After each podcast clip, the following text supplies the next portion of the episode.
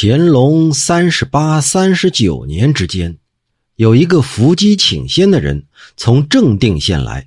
他请的仙呢，不谈吉凶，只是写字作画。所以我就很怀疑这个伏击请仙的人是假借书画而另有所图。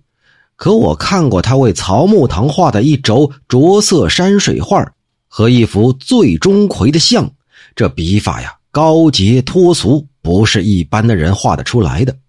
又见到他曾经赠给董曲江一副对联：“黄金结客心犹热，白首还乡梦更游。”哎，这把董曲江的为人写的也很是传神呐。